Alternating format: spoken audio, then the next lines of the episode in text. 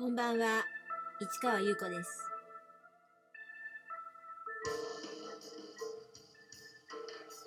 4月1日木曜日、詩人はささやく79回目をお送りいたします。4月になりましたね。はい、そして明日は4月2日、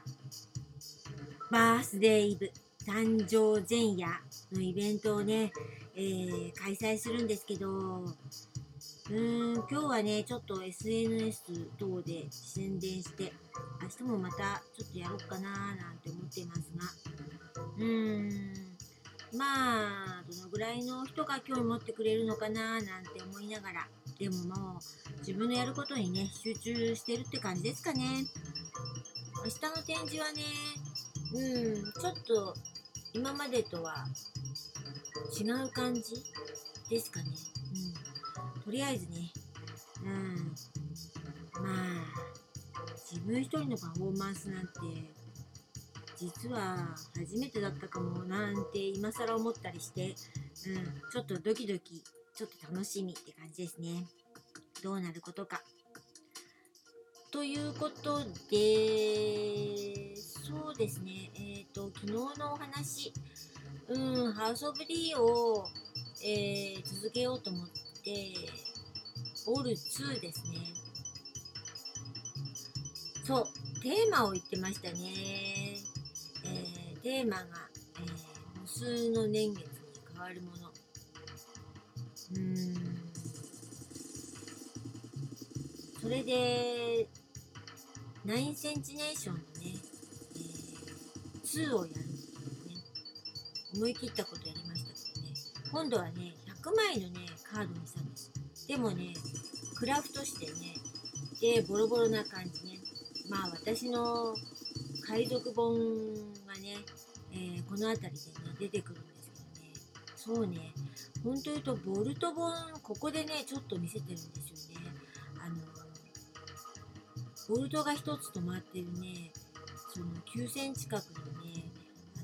あのクラフト紙がねその100枚のカード分あの作品がちゃんと入ってる、うん、これねあの展示作品の前にね 6, 冊6冊並べたのかな。かなりのね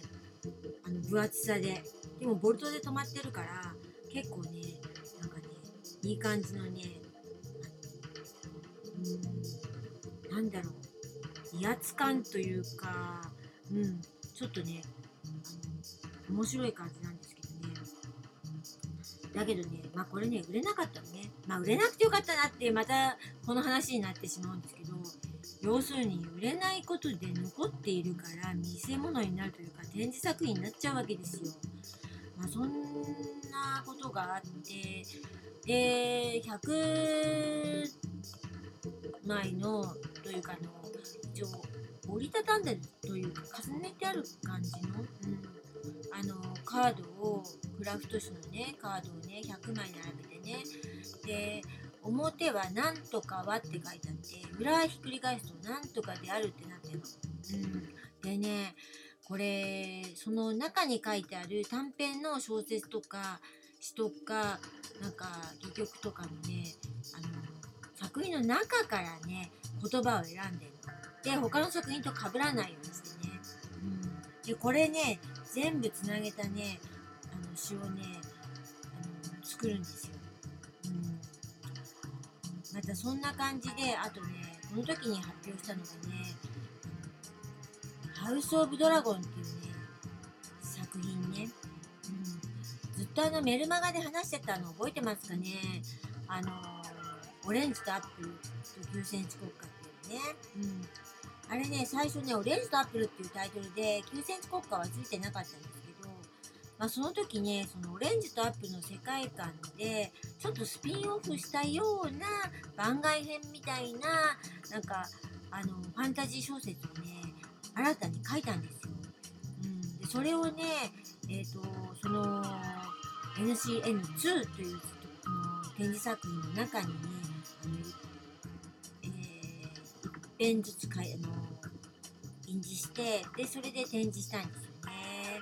うんだからその「ハウス・オブ・ドラゴン」っていう作品とあと